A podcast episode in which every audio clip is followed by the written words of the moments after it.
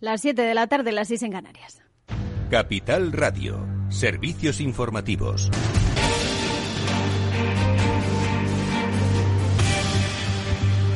¿Qué tal? Muy buenas tardes. El presidente del Gobierno, Pedro Sánchez, ha defendido este miércoles que se vote el posible acuerdo al que lleguen para resolver el denominado conflicto catalán.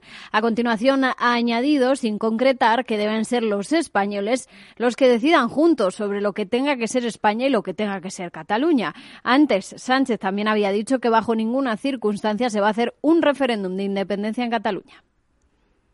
No habrá referéndum de autodeterminación, salvo que quienes lo defienden consigan convencer a las tres quintas partes de esta Cámara para que se modifique el artículo 2 de la Constitución española.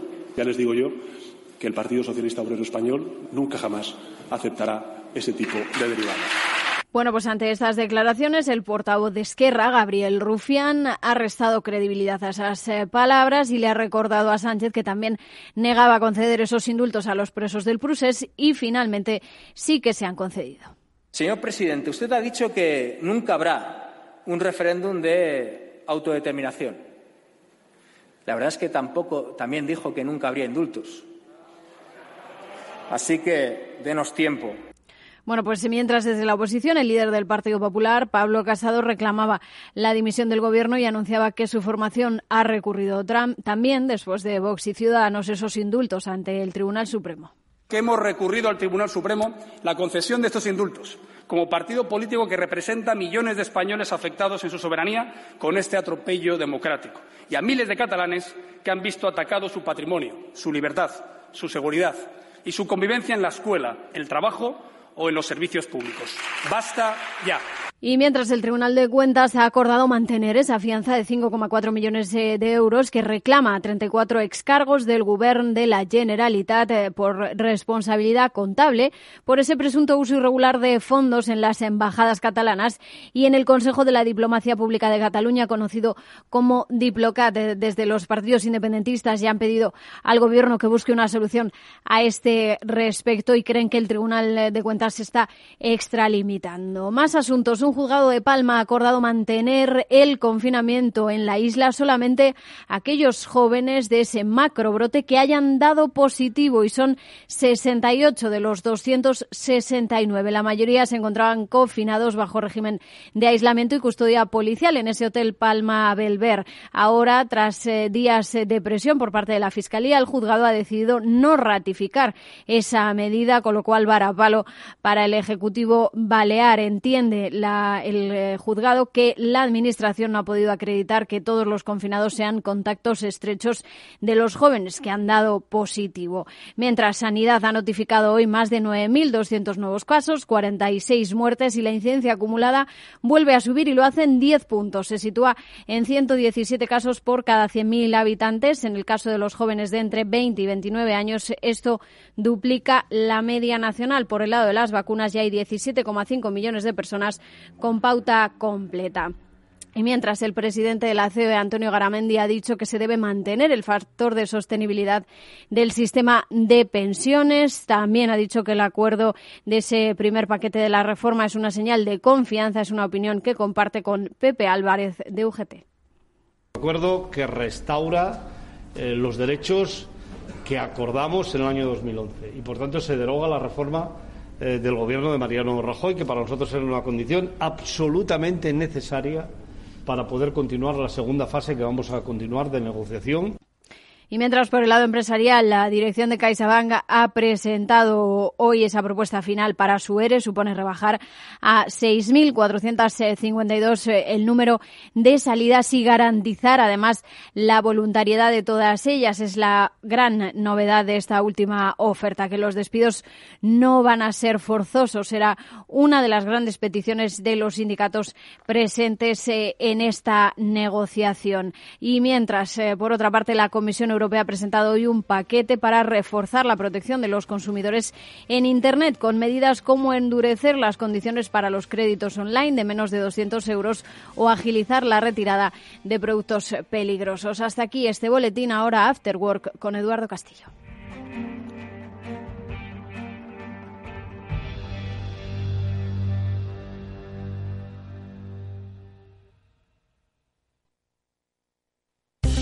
¿Interesado en bolsa? ¿No quieres pagar comisiones? XTB es tu broker. Compra acciones y ETFs en cualquier mercado con 0 euros de comisión hasta 100.000 euros. Abre tu cuenta 100% online en solo 15 minutos. xtb.es. Riesgo 6 de 6. Este número es indicativo del riesgo del producto, siendo uno indicativo del menor riesgo y 6 del mayor riesgo.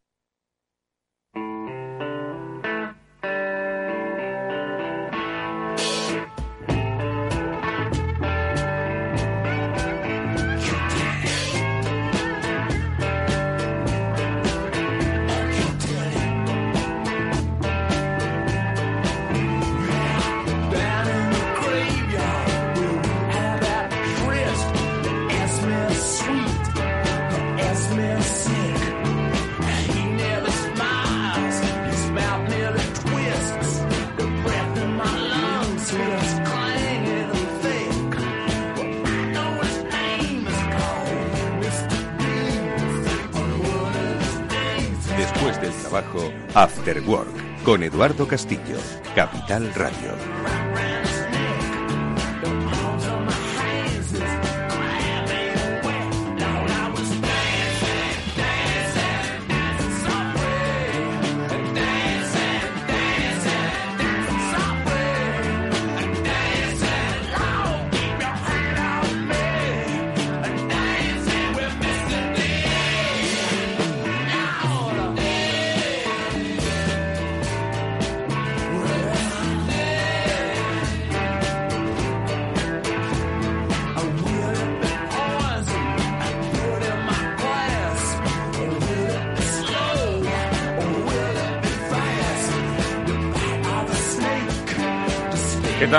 Amigos? Buenas tardes, bienvenidos al After Work de Capital Radio, que ya comienza en directo aquí con todos vosotros y que hoy, bueno, como siempre, pretende daros pistas sobre pues cómo cambian las empresas, cómo cambia la vida, cómo podemos sacarle provecho a la vida empresarial.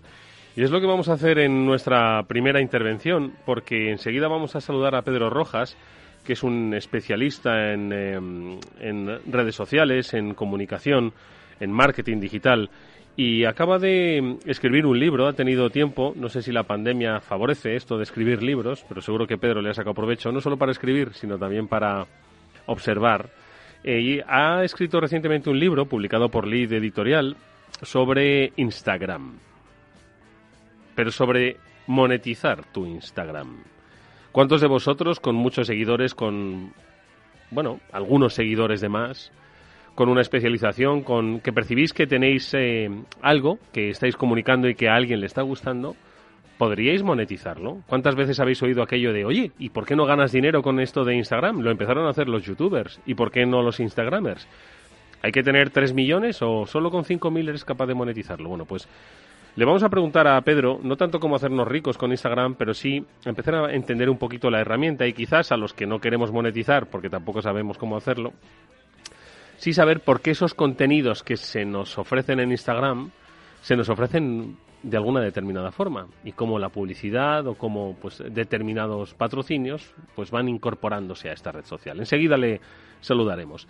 Y luego tenemos, eh, como es habitual, nuestra sección El Transformador. Ya sabéis que es una sección eh, que semanalmente, eh, con la ayuda de los expertos de Salesforce, pues recorremos eh, lo que hacen empresas, lo que hacen instituciones en su camino de transformación digital. Y vamos a decir en su camino de transformación, ¿no? Porque al final cualquier empresa que cambia, se transforma, obviamente lo hace desde una base digital y con una perspectiva digital, aunque, ojo, se hable de personas, se hable de valores, se hable de objetivos. Lo digital es inherente ya al movimiento empresarial y humano y por eso hoy con los especialistas de Salesforce y con Ilunion vamos a conocer proyectos de compromiso, de inclusión, de servicio empresarial, por supuesto, que mm, han llevado a cabo estos últimos meses, estos últimos años y que, como siempre decimos, queremos que sean inspiradores para todos vosotros, del sector al que pertenezcáis y del tamaño que sea vuestra empresa. Bueno, pues de ello hablaremos eh, con los invitados de Ilunión, con Juan Manuel Caballero, con Óscar Pena y con eh, uno de nuestros amigos y especialistas de Salesforce, que repite ya estudio de Capital Radio, Pablo Rodríguez Añino, con el que pues charlaremos sobre cómo Ilunión ha realizado ese proceso, cómo está realizando ese proceso de transformación.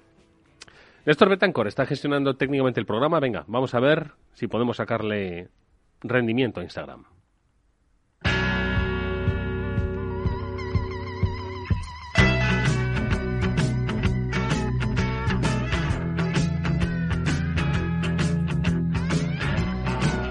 Les voy a contar una cosa a los oyentes, eh, algunos tal vez ya lo sepan, otros pues hoy lo descubren. Eh, tengo la fortuna de dar clase de periodismo eh, en la Universidad Nebrija. uno de mis alumnos, una de mis alumnas, más en concreto, de una asignatura llamada Periodismo Especializado, ha realizado un trabajo final para, bueno, pues optar a una buena nota. Ese trabajo ha consistido en una entrevista, una entrevista a un youtuber. La verdad es que ha sido una muy buena entrevista y que a mí, como profesor, pero también como periodista, pero también como ciudadano, me ha dado muchas claves que desconocía. Decía em, eh, este youtuber, ahora estoy intentando recuperar el, nombre, porque no, era, no se llama Pedro Antonio, sino que tenía un nombre, bueno, pues eh, de youtuber, ¿no? Bueno, pues este youtuber eh, contaba cosas como que eh, dependía mucho del algoritmo, que no les cambiasen el algoritmo para poder seguir, bueno, pues eh, sacando provecho, sacando rédito, que las cosas habían cambiado, que no era lo mismo tener un millón de seguidores y un solo anuncio que 500.000 seguidores y 10 anuncios, y que había pues, pues un público soberano que te podía seguir y te podía dejar de seguir. El youtuber DioScript, interesantísimo, un trabajo académico, ojo. Bueno, pues eso eh, me hace preguntarme, ¿ocurre lo mismo en Instagram? ¿No tiene nada que ver? ¿Estamos viviendo el mundo de las redes sociales? ¿Ha evolucionado esto de monetizar las redes sociales? ¿Tenemos que pensar solo en Andorra o eso de Andorra? Bueno, son cosas que pasan, pero estamos hablando de otras cosas. Pedro Rojas, como decimos, es eh, especialista en redes sociales, es eh, socio fundador de The Plan Company, donde ayuda en social media marketing para empresas. Pedro, ¿qué tal? Muy buenas tardes, ¿cómo estás? Hola, ¿cómo estás? bienvenido y bienvenidos a los que están escuchando el programa. Oye, Pedro, em, cuéntame un poco. No sé si me has estado escuchando a propósito de lo, del youtuber, ¿no? Em, ¿Qué te parece? Eh, ¿Se parece Instagram a YouTube? ¿Tienen el mismo problema de los algoritmos? ¿En YouTube uno se hace más rico más rápidamente o se hace menos rico? ¿En Instagram podemos ganar dinero? Cuando hablamos de monetizar, ¿es para hacernos ricos o para tener un rédito? No sé, sitúanos un poco, Pedro. Sí, bueno, eh, YouTube y, Instagram, eh, Instagram se parecen, pero no son lo mismo, ¿vale? O sea, YouTube tiene un modelo de negocio en el que las suscripciones son las que hacen que la persona monetice y a través de esas suscripciones, pues monetizas más o monetizas menos dependiendo del número de personas que están allí suscritas, pero también dependiendo del número de personas a las que puedes llegar eh, a través de anuncios. O sea, ese modelo de negocio es muy distinto al de Instagram. Eh, con Instagram puedes monetizar de forma orgánica y también puedes hacerlo pagando publicidad dentro de la propia plataforma. Y ese modelo también hace que difiera, eh, porque los anuncios que están en, en YouTube son todos en vídeo. En cambio, los anuncios que están en Instagram pueden ser en vídeo o pueden ser simples imágenes.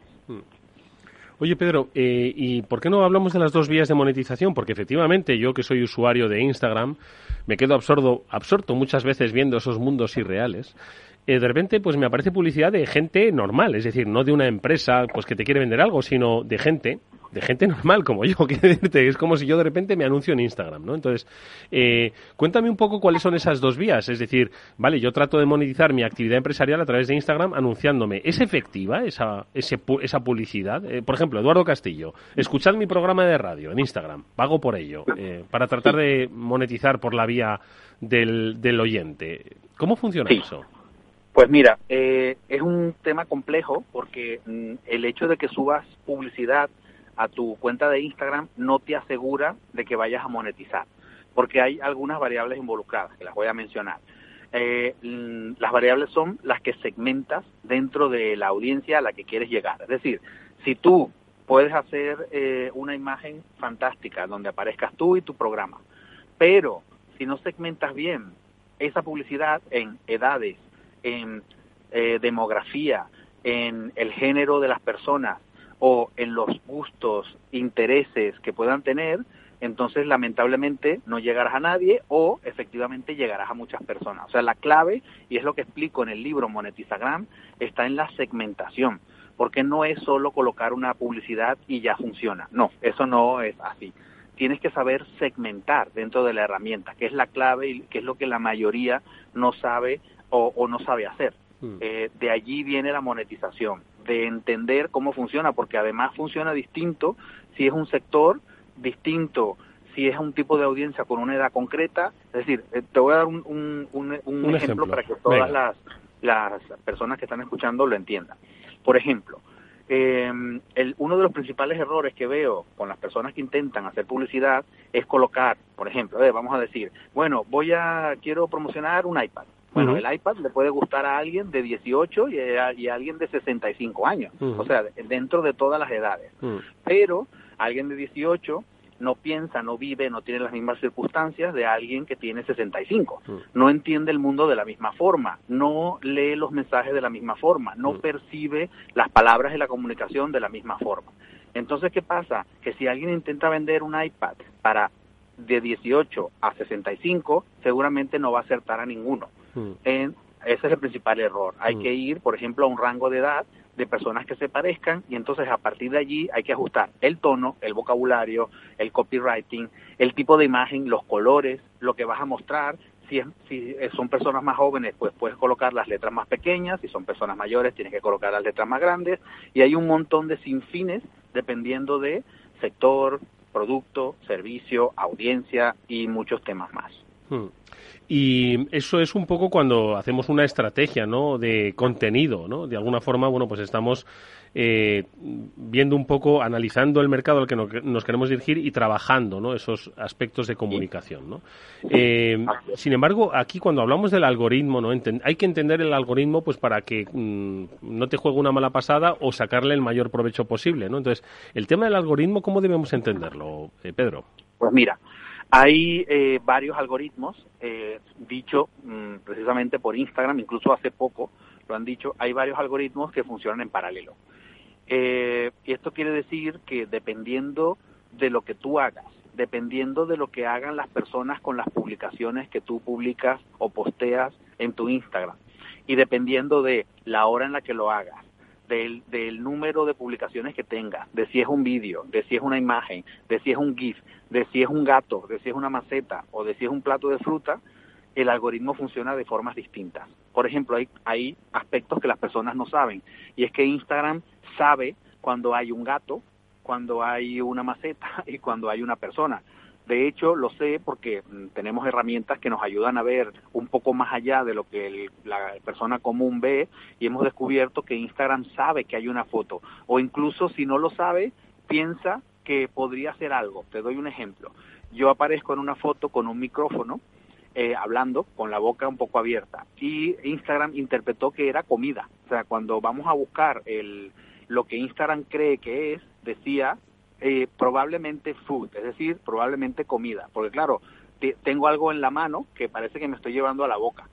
Sea, eh, eh, ese es, el, es la esencia del algoritmo, que puede saber qué estás publicando, aunque sea una foto, lee el texto que está encima de la foto o del vídeo y además lee el texto que has colocado allí. Con lo cual son muchas variables con, eh, que servirán para presentarle esa publicación a un público concreto, porque si vas a hablar hoy de recetas, la, la, publicación se la presentará a un público. Y si hoy vas a hablar de niños, entonces se la presentará a otro. Mm. De esa manera funciona el algoritmo. Entonces tienes que ser tan acertado eh, y tan concreto en tu plan de contenido o en tu plan de comunicación que si vas a hablar de niños y no es interesante, Instagram toma nota y te califica de no interesante. Y la próxima vez no vas a poder estar tan alto en el ranking de posicionamiento, porque resulta que cuando publicas no aparece de manera cronológica tu publicación en relación al resto de las personas que aparecen a los que nos siguen eh, y aparecen de manera algorítmica. Es decir,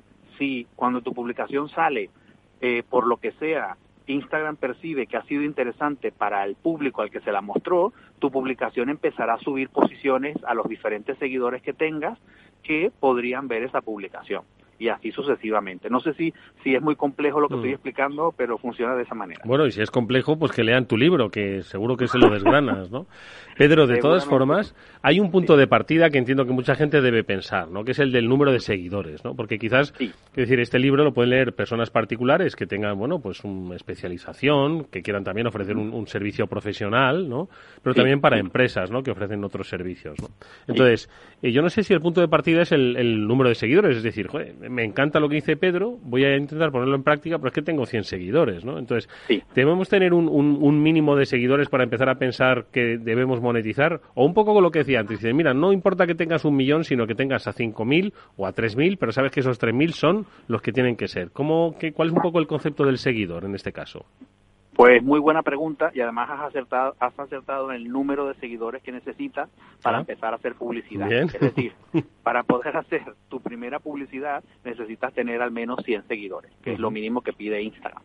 Pero fíjate, no es necesario tener 200 mil seguidores para poder tener éxito en Instagram. Puede que sea lo contrario. Es decir, si tú tienes 200 mil seguidores y solo el 1,5% de ellos hace caso de lo que tú publicas, es peor que si tienes 200 seguidores y 190 de ellos están constantemente haciéndote eh, engagement, participación o como lo quieras llamar, dentro de cada publicación que tú eh, efectúas. Y entonces ese porcentaje de personas que están allí eh, viendo tu publicación e interactuando con ella hacen que Instagram se fije más en ti y verán que, bueno, a partir de allí sucede eso. Mira, eh, eso es tan poderoso que lo puedes llegar a conseguir con los hashtags, con la con el contenido eh, textual que hay dentro, que puedo decirle a los oyentes ahora mismo que si van a un hashtag, eh, si buscan en sus Instagram, y te puedo hacer la prueba en directo, eh, a la hora que sea que lo escuchen, o si está, esto queda grabado y lo escuchan después,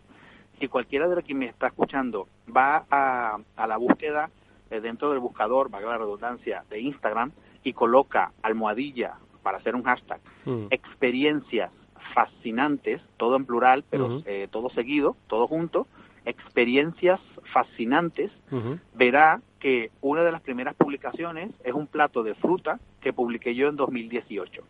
Y esa es la prueba fehaciente de que puedes tener una imagen destacada desde el año 2018 con un hashtag que utiliza mucha gente.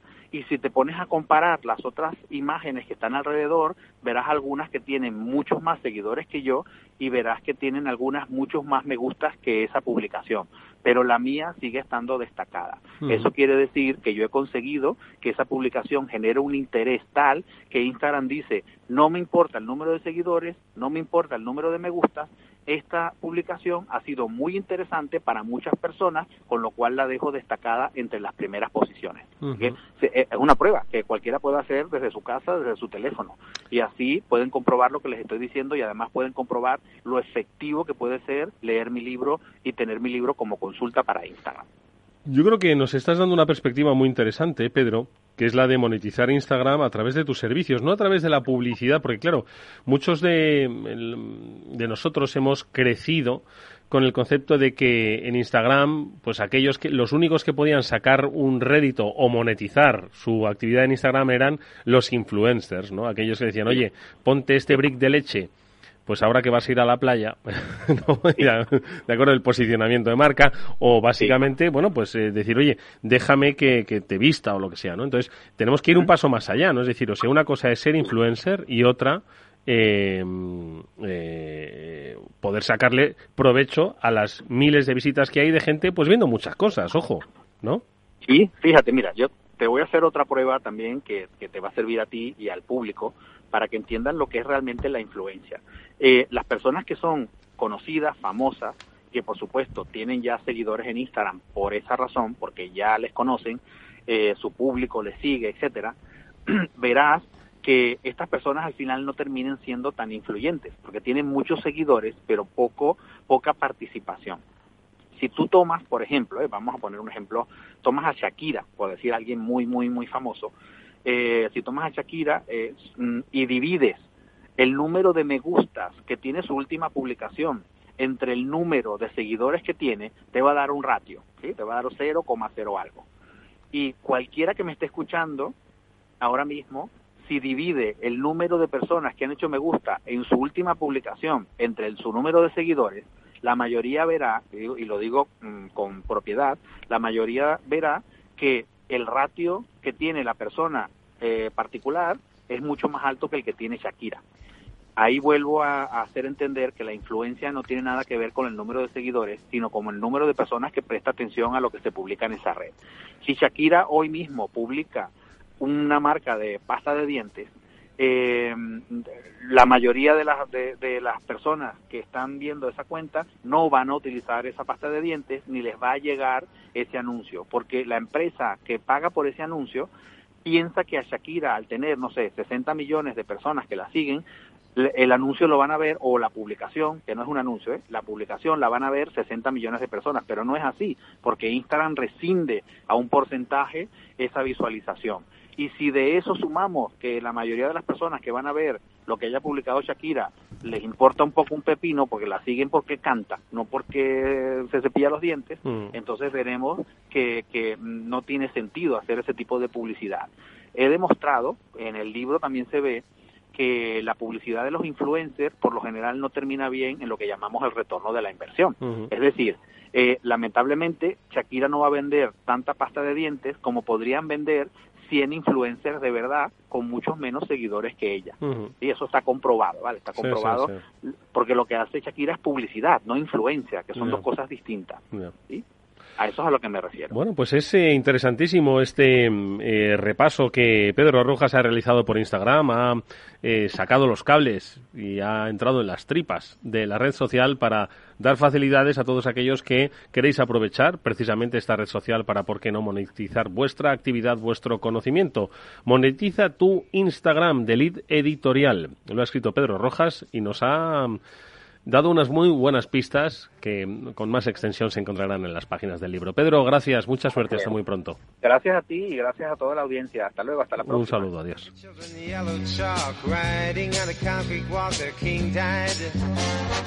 Vamos ahora con un consejo. ¿Te interesa la bolsa? Pues entonces no te puedes perder la mejor tarifa para comprar y vender. Invierte en acciones y ETFs de todo el mundo sin comisiones. Sí, cero euros, ninguna comisión. ¿Qué significa cero euros de comisión? Cero de comisión significa que mientras tu nominal mensual no exceda los 100.000 euros, invertir en acciones al contado y ETFs en XTB no conlleva comisión de compraventa. Entra ahora en xtb.es y comprueba lo que te contamos. XTB más que un broker online. Riesgo 6 de 6, este número es indicativo del riesgo del producto, siendo 1 indicativo del menor riesgo y 6 del mayor riesgo.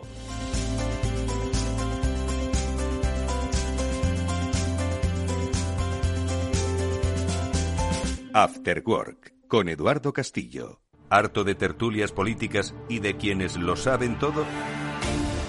Sube un peldaño intelectual en tu vida y sintoniza la gran tertulia de la economía. Un debate pragmático y sin afinidades que revela las grandes transformaciones de nuestros días, con figuras de gran talla económica como Pedro Schwartz, Ramón Tamames, Francisco Navarro, César Arranz, Hermenegildo Altozano, Isabel Aguilera, Manuel Moreu, Juan José Rubio y Fernando Zunzunegui, entre otros. La gran tertulia de la economía, cada mañana a las 8 y 20 en Capital, La Bolsa y la Vida, con Luis Vicente Muñoz.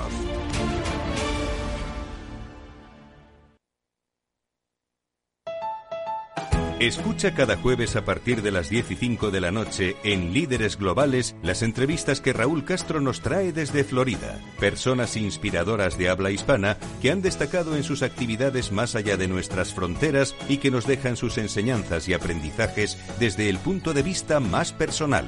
Líderes Globales con Raúl Castro en Capital Radio.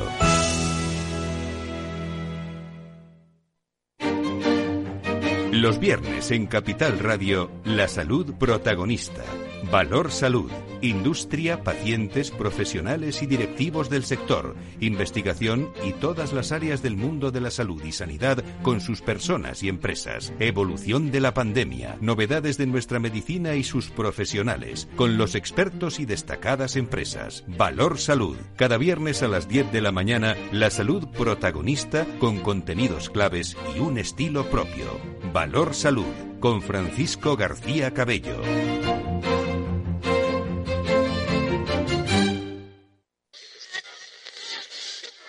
Son seres de este mundo? Operación Trader. ¿Te atreverías?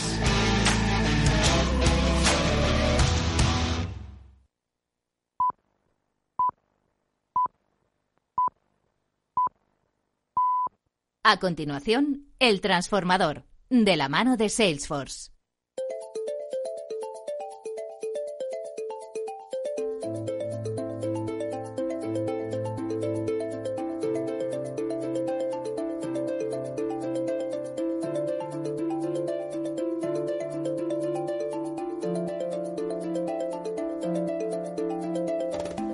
Bueno, pues eh, ya estamos aquí en nuestro espacio El Transformador. Como sabéis, lo realizamos con la ayuda de los expertos de Salesforce y con ellos eh, hablamos con empresas, con instituciones que, como decía al principio del programa, nos cuentan cómo se están transformando. Decía al principio también que eh, todas las empresas se transforman ya con una base digital. Obviamente es inherente a cualquier cambio de nuestro tiempo.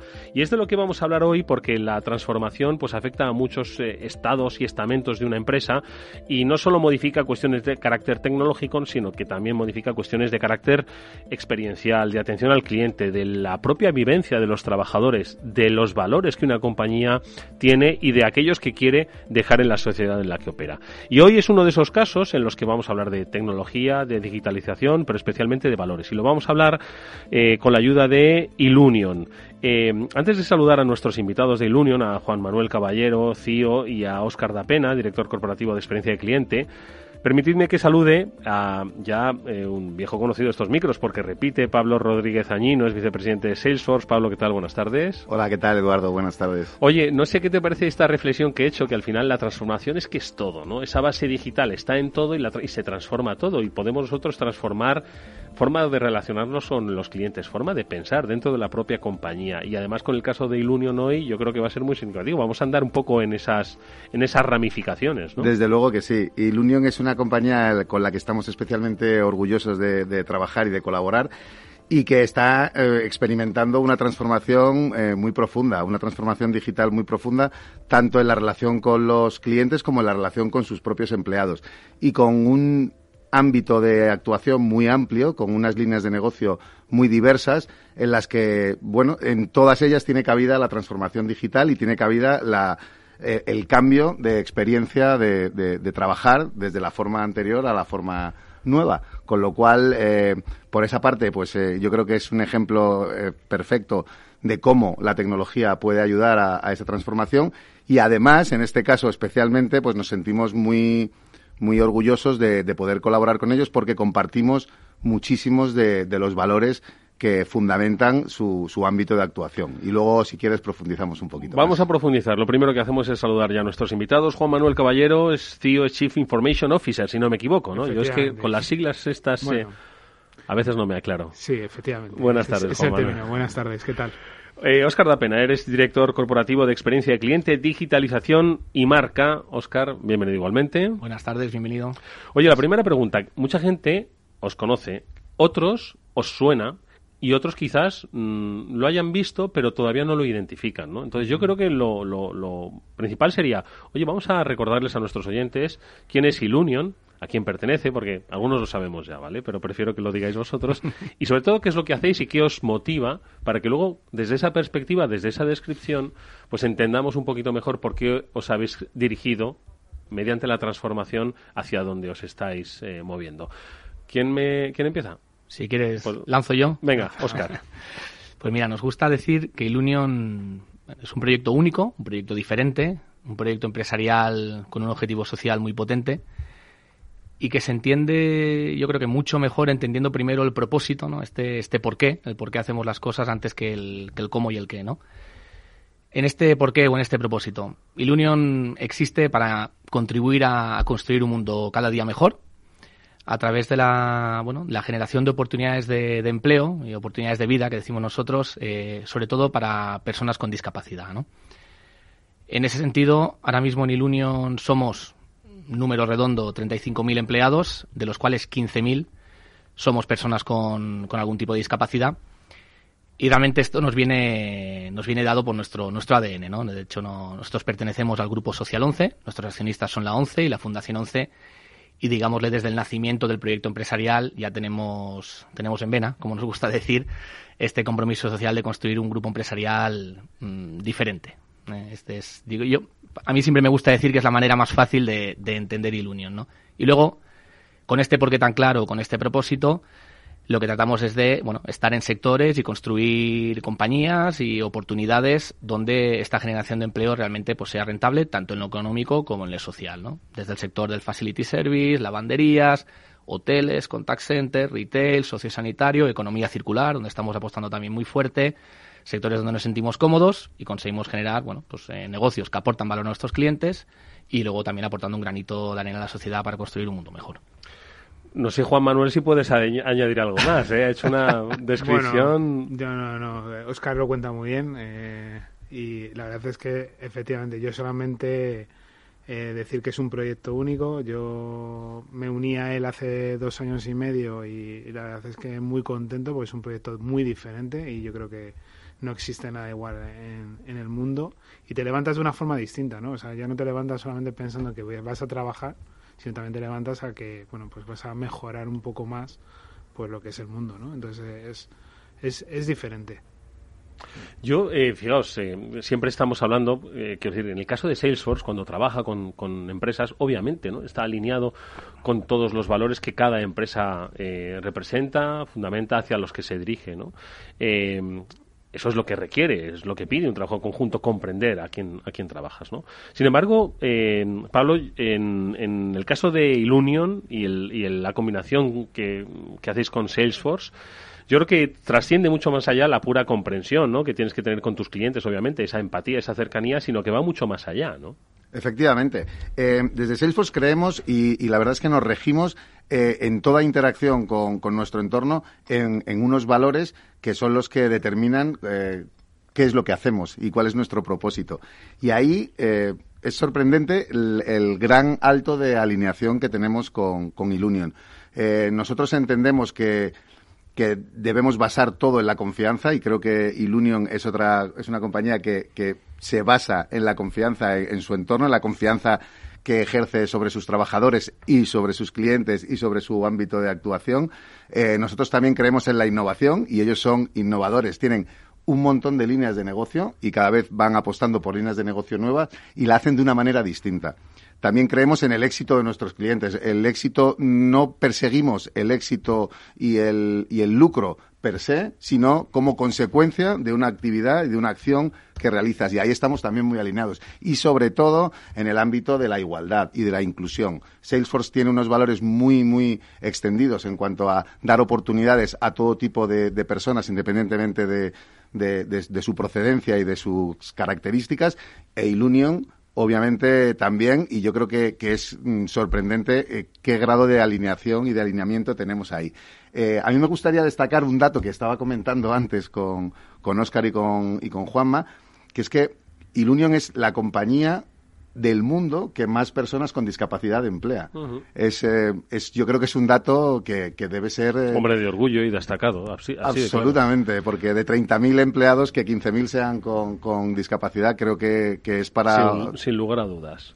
Eh, pero dejadme que entre en el terreno de la transformación, ¿vale? Muchas de las empresas que han pasado por aquí en otras ocasiones, en otros programas, pues eh, supieron fijar un día, una fecha, ¿no? En la que empezaron la transformación, supieron eh, fijar eh, un momento ¿no? de esa transformación. En vuestro caso, en Ilunion, cuando empezamos a transformar, ¿sabemos fijar un cuándo y un por qué? Y esto es pregunta trampa. no, no os pido que me digáis el 1 de octubre de 2000. No, no mira, yo te la, te la lanzo y luego Juanma, Juanma sigue. Sí, es verdad que de nosotros durante el año 2018, que es verdad que yo siempre, yo siempre digo, el trabajo, digámosle, de transformación, digitalización, tecnología que Ilunion venía haciendo y todo el grupo SC11 uh -huh. antes, obviamente, nos ha traído hasta aquí, ¿no? Que es decir, oye, pues tenemos unos, negoci unos negocios creciendo, dando un buen servicio y como yo siempre digo, y la casa no se cae, ¿vale? Sí que es verdad que llega un momento en que te das cuenta que toda la tecnología, lo que la digitalización nos puede traer, traer tiene que, traernos algo más, tiene que impulsarnos, tiene que ser catalizador del, negocio, se toman una serie de decisiones en el 2018 y para mí eh, hay un momento, un momento clave que es bueno, inicios del 19. Yo creo que es cuando se define bueno, un plan estratégico global de transformación digital de la compañía y poco a poco, junto a ese plan de transformación digital global, se le unen, digámosle, pequeños o mini planes de transformación digital para cada línea de negocio, ¿no? que coincide, que coincide, que son, digamos, el, el, plan global de transformación digital que hemos, que hemos diseñado eh, conjuntamente con Juanma. No hay, no hay trampa ninguna en la pregunta, lo has identificado perfectamente, Juanma. Está bien contestado. No, el, a ver, yo, yo ya te digo, yo me uní a Ilunion en, en, siguiendo un poco la, la cronológica, ¿no? En, en marzo del 2019 ahí empezamos a trabajar en el plan estratégico de transformación para, para el grupo. Eh, tanto viendo un poco la parte más transversal, ¿no? Es decir, qué pilares quiero tocar o qué pilares necesito tocar para realmente eh, fomentar el cambio. Como tú bien has dicho del principio, no es un cambio solamente de tecnología, es cambio cultural, cambio eh, de procesos, cambio de la forma de trabajar. Y luego también pensando en las, en las verticales, en las empresas, en cada compañía. ¿Qué necesitaba cada compañía? Ten en cuenta que nosotros vamos, de, siempre lo digo y, suelto el chascarrillo, ¿no? De que, tenemos empresa de un facility service con 19.000 empleados a una empresa, que lo voy a decir, de, de, de, jamones. ¿vale? Entonces, el, el, el, abanico te lo puedes imaginar. O, empresas de reciclados, de, de reciclaje de materiales. Entonces, eh, ahí era tan importante la parte transversal, pensando más en, pilares estratégicos como puede ser la parte de personas, empleados. Claro, teniendo en cuenta lo que acabamos de hablar de el, número de personas que tenemos ya en el grupo, independientemente de la discapacidad, pues el empleado debe ser el primer punto a transformar. Luego, el segundo pilar, que, es el cliente, ¿no? Eh, la experiencia del cliente y cómo trabajamos con ese cliente. y esto es bastante complejo porque es verdad que a lo mejor en el empleado podemos tener más sinergias, pero teniendo en cuenta que tenemos 50 líneas de negocio, pues cada negocio pues tiene bastantes diferencias. Y luego el, tercer pilar, que, es la excelencia operativa. ¿Y por qué la excelencia operativa? Y no he dicho eficiencia o, calidad operativa o cómo trabajamos. Porque, claro, al final, al ser una, una empresa donde hay un porcentaje de discapacidad tan grande, lo que tenemos que ser ante todo es excelentes en lo que hacemos. ¿vale? No puede caber duda de que por el hecho de que tengamos ese porcentaje de discapacidad vayamos a hacer las cosas o no podamos hacer las cosas mejor que ningún otro. ¿vale? Entonces, este tercer pilar era muy importante. Entonces hemos estado trabajando en esos tres pilares y hemos empezado a desarrollar una serie de, bueno, definimos una, una, lista, un listado de proyectos que hemos empezado a ejecutar y que seguimos todavía ahora, pero es verdad que, que, es, que el empujón que le estamos pegando al grupo pues eh, es, es evidente.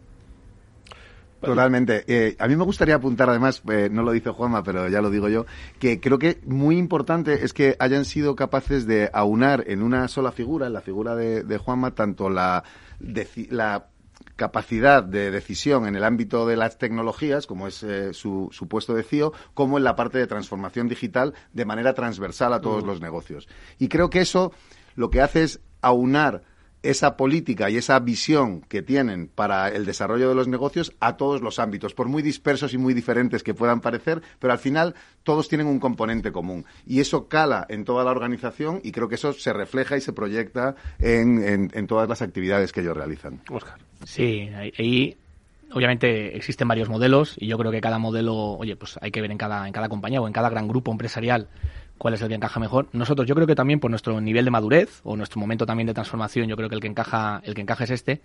Y como todo, tendremos, oye, días mejores, días peores, pero creo que estamos sabiendo aprovechar mm, la fortaleza del, digámosle, del, del, corporativo, de grandes proyectos corporativos que están transformando de manera global a todo el Union, pero sin perder esa especificidad de que cada sector necesita sus propios proyectos, su propia transformación. Yo creo que ese equilibrio, y como comentabas, ¿no? englobando esta figura de CEO con ese mix con la figura de, de transformación digital, es realmente ahora mismo una de las palancas, mm, yo creo, de éxito, sin duda, del cambio que estamos llevando. Es quizás darle un, un sabor global pero con eh, una parte muy específica para cada línea de negocio, de manera que, que se sepa siempre que es Ilunion el que está detrás de cada una de las actividades, pero con las particularidades de, de cada línea de negocio, ¿no? Ese es el camino Y además, el, escuchándote antes, Pablo, cuando hablabas de los valores, que además los hemos escuchado de vez en cuando en alguna presentación. y los llevamos muy, muy intrínsecamente. Eh, y, además que, es que los demostráis, y hablando de lo que comentaba Juanma de la, de, la excelencia, de la excelencia operativa, ¿no? Hay un valor que comentabas que es el primero que hablabas de la confianza, ¿no? O sea, parte de todo este cambio también tiene que ver con la confianza. Nosotros, el, lo que no nos podemos permitir, lo que comentaba antes Juanma, ¿no? O sea, que, que este, la gente se acerque a nosotros, me da igual, el cliente, proveedor, una entidad bancaria, cualquiera, y diga, oye, qué proyecto tan bonito, qué objetivo social tan potente tiene, pero luego que rasques un poquito y lo que te encuentres dentro no sea excelente. ¿no? Esa confianza, digámosle, del, del proyecto, del propósito, de la misión, mucha, mucha parte de este cambio busca eso, ¿no? El decir, oye, mmm, coloquialmente a veces lo decimos, ¿no? Queremos ser de Champions, ¿no? Pues este, gran parte de esta transformación lo que está buscando ese, ¿no? Ese nivel de Champions, en este caso, aprovechando la digitalización, el cambio cultural, etcétera, ¿no? Con lo cual, bueno, ese es el, ese es el camino. Oye, pues, eh, Juanma, vamos a rascar un poco, que nos lo decía Oscar, y entonces hablabas de primero los empleados, luego los clientes y luego la excelencia operativa. ¿no? Entonces, lo digo por, por un poco apuntar brevemente cómo habéis eh, eh, enfocado ¿no? esas transformaciones y luego ya el, remate final, lo que estabais comentando. Dice, no es lo mismo estar hablando del negocio de lavandería que el negocio de, de hoteles, por ejemplo. ¿no? Entonces, por, por un poco ver cómo se conjuga esa capa superior con las diferentes personalidades empresariales que hay. Perfecto. Bueno, pues me voy primero al, pilar de personas, al de empleados. Eh, básicamente, ¿cómo, cómo, cómo estamos o cómo hemos abordado la transformación? Lo que pensamos era, bueno, pues eh, es verdad que tenemos gente muy diferente trabajando en la compañía, con distintas eh, posiciones, distintos trabajos, gente que está a pie de calle trabajando en un servicio de seguridad y vigilancia, gente que es de limpieza, eh, o, gente que está en la oficina con un ordenador y con su iPad, ¿no? Entonces, aquí un poco el punto es cómo conjugo todo, todo eso. Bueno, pues básicamente al final lo que sí te das cuenta es que todo el mundo tiene necesidad de tecnología. Eh, independientemente de lo que hagas y, y, y, donde estés, todo el mundo tiene un móvil, ¿no? Un móvil donde pueda acceder o quiera acceder a su nómina, por ejemplo, ¿no? Yo creo que la necesidad más básica de digitalización del mundo es la nómina, donde antes se imprimía y se le repartía a todo el mundo en un sobrecito, ahora ya eso en una empresa de 35.000 empleados pues no, no, no, es factible, ¿no? Entonces, lo que hemos hecho ha sido implementar un, una intranet común con un, autos, un área de autoservicio común donde todo el mundo pueda acceder, pueda ser autosuficiente pues para poder gestionar eh, pues la información que necesita. Es decir, pues desde la nómina, a pedirse vacaciones, a eh, poder cambiar su cuenta bancaria de donde se le está ingresando el dinero, etcétera, etcétera, sin tener que estar llamando, mandando correos, etcétera, etcétera. Luego nosotros tenemos el, eh, añadir el, la complejidad o el, valor añadido del tema de la discapacidad, ¿no? que todo tiene que ser accesible, luego hablaremos de la accesibilidad. Eh, tiene, tienes que hacerlo fácil, entonces, para mí una parte importante de la transformación hacia el empleado, o para el empleado, mejor dicho, es hacerle fácil su, su, su, trabajo a través de las herramientas adecuadas. No vale con decir, oye, esto es tu ordenador, estas son tus herramientas y te adaptas. No, es intentar ver esos perfiles que tienes dentro de la compañía y darle el juego de herramientas que necesita realmente para cada caso. Vamos para vamos con los clientes. Ah. Pues mira, los clientes, sobre todo aquí sí que Salesforce son los que nos están ayudando un montón. Nosotros tenemos una combinación de negocios B2B, pero también B2C. Tenemos, tenemos hoteles, eh, tenemos una cadena de hoteles y tenemos también, eh, pues ya te decía, pues un contact, tenemos contact center, tenemos facility, tenemos lavanderías industriales, o sea, hay negocios de todo tipo. Hay 35.000 trabajando. Claro. tiene, que haber muchas cosas. ¿eh? Tiene que haber muchas cosas, efectivamente. Entonces, Claro, el, el cómo llegas al cliente, bueno, pues ahí lo que hemos hecho ha sido que cada negocio pueda gestionar su parte de comunicación, de marketing, de decir, oye, ¿cómo llego al cliente? Bueno, pues esto sí que es muy específico de cada sí, negocio. ¿no? De, de, capacidad propia, ¿no? Pero siempre alineada, ¿no? Claro, Luego está la parte de marca y cultura, que se lleva desde la parte de más de, de corporativo y de cabecera. Y luego tienes pues toda la parte de servicio, donde sí que hay, pues, pues ahora mismo estamos pensando en sinergias. Estamos viendo, pues imagínate cualquier cliente que llame, es que hago, un contact center común que recoja el primer nivel ¿no? de servicio independientemente de qué cliente me llame y de qué línea de negocio me, llame, o especializo el, soporte a primer nivel en cada uno de los, de los negocios.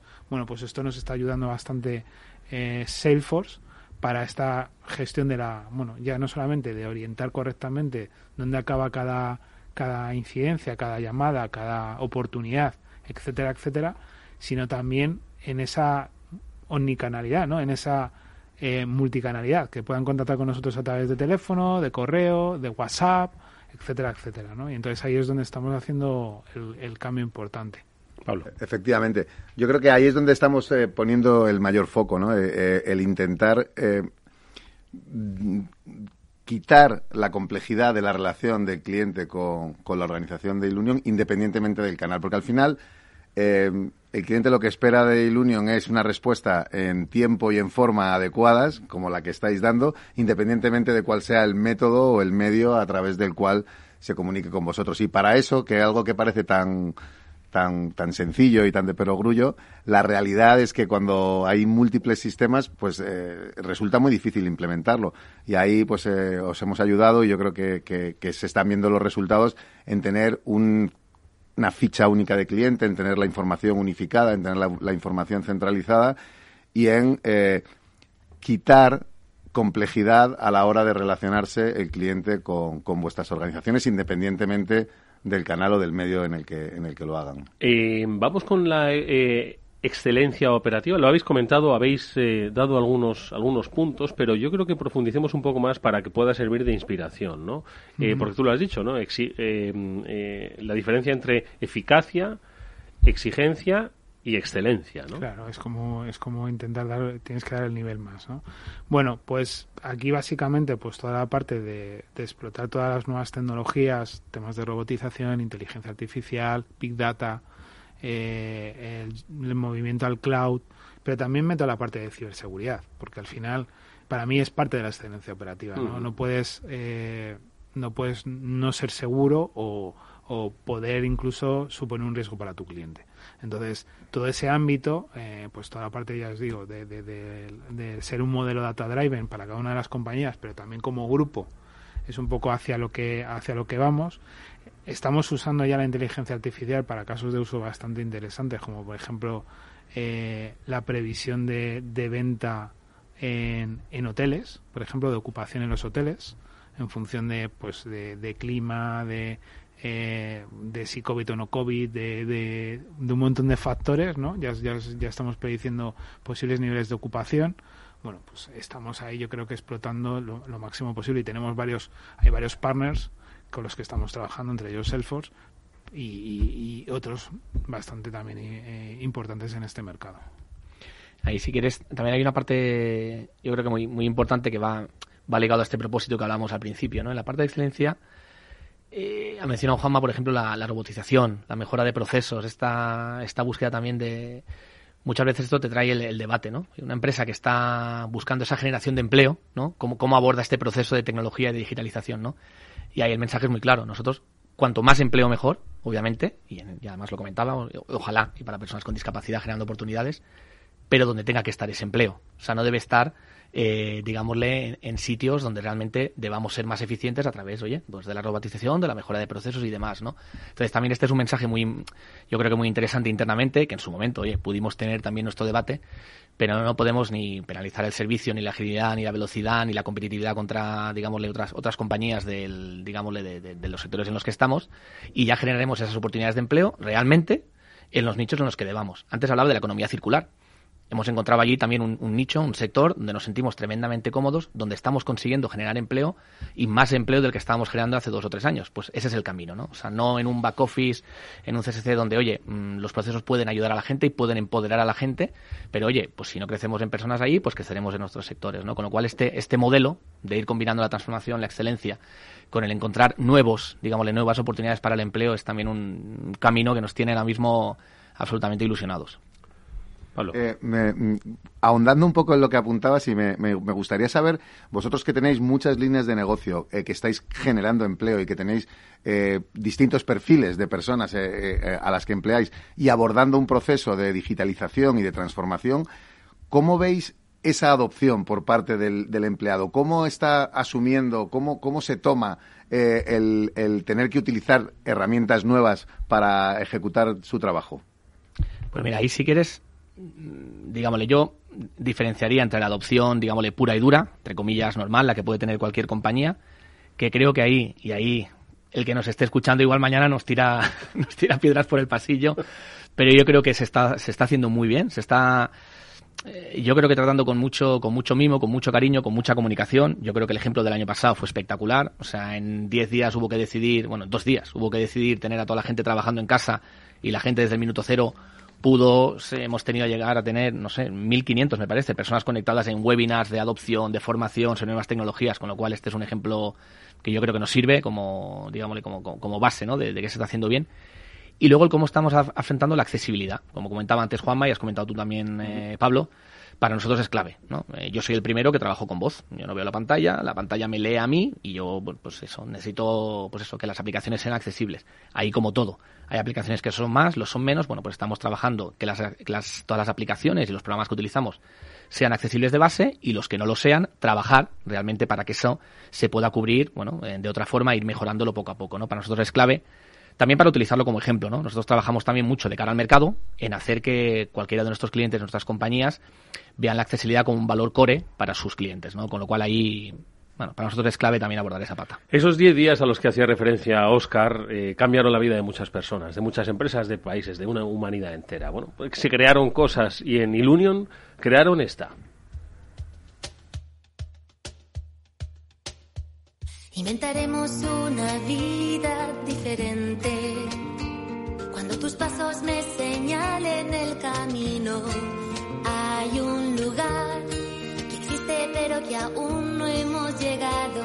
Y esta aventura solo empieza si te vienes a buscarlo. Pinta la vida con azul. Bueno, pues me, me, me dicen que es casi vuestra banda sonora, ¿eh? Nos acompaña por la mañana cuando entramos en la oficina, cuando arrancamos los webinars. Bueno, estamos muy contentos. Algo, algo diferente. Yo creo que hará más o menos un año que, se lanzó, nos, nos, acompañó, nos ayudó David Otero a construir la, a construir la canción. Estamos muy contentos. Al final yo creo que es nuestro, nuestro himno. También fue un momento muy complicado donde queríamos también, oye, animar a, a nuestras personas, que la verdad es que se han portado este año y medio de una manera brutal y bueno, es una manera también de darles un chute y algo que estaba pensado mucho en momento pandemia se ha convertido ya, bueno, pues nuestra banda sonora que esperemos que nos acompañe muchísimo tiempo. ¿Eh? Es que han sido unos aprendizajes en todos los sentidos. Explicabas al principio, Oscar, que en 2018 es cuando se hace una reflexión, en 2019 se arranca, pero 2020 nos enseña, nos transforma, nos cambia a todos, ¿no? Y hemos sacado el, aspecto positivo en el Union, lo habéis hecho, no solo creando una música preciosa, sino también teniendo una concepción del futuro muchísimo más amplia, ¿no? Muchísimo más diversa, ¿no? Sí, nosotros tenemos, es que estamos, como todo, eh, somos tremendamente optimistas en Ilunion. Yo creo que el optimismo es parte también de nuestro, de nuestro ADN. Conscientes de dónde estamos y el momento que vivimos, que es un momento todavía, oye, pues que hay que ir con mucho cuidado, eh, complejo pero creemos que se están haciendo las cosas bien, sentando las bases también para una nueva etapa, que nadie la, digámosle, nadie la ha pedido. Es verdad que este, bueno, este cambio que ha habido, nadie pero lo... Pero que tenemos que confrontar. Pero que tenemos que afrontarlo y creo mm, que todos nuestros equipos lo están realmente afrontando de una manera brutal. Pues una experiencia interesantísima la que hoy han compartido nuestros invitados, Juanma Caballero, CEO de Ilunion, Oscar Dapena, director corporativo de experiencia de cliente, digitalización y marca en Ilunion y Pablo Rodríguez Añino, que repite con nosotros como vicepresidente de Salesforce. Gracias a los tres por haber compartido esta experiencia. Mucha suerte para el futuro. Que sigamos siendo empresa número uno en el mundo. Que tomen buen ejemplo. Hasta muy pronto. Muchísimas gracias. gracias. Amigos, nos vamos nosotros hasta mañana que volveremos como siempre a la misma hora, 19 horas, aquí en el Afterword de Capital Radio. Néstor Betancor gestionó técnicamente el programa. Os habló Eduardo Castillo.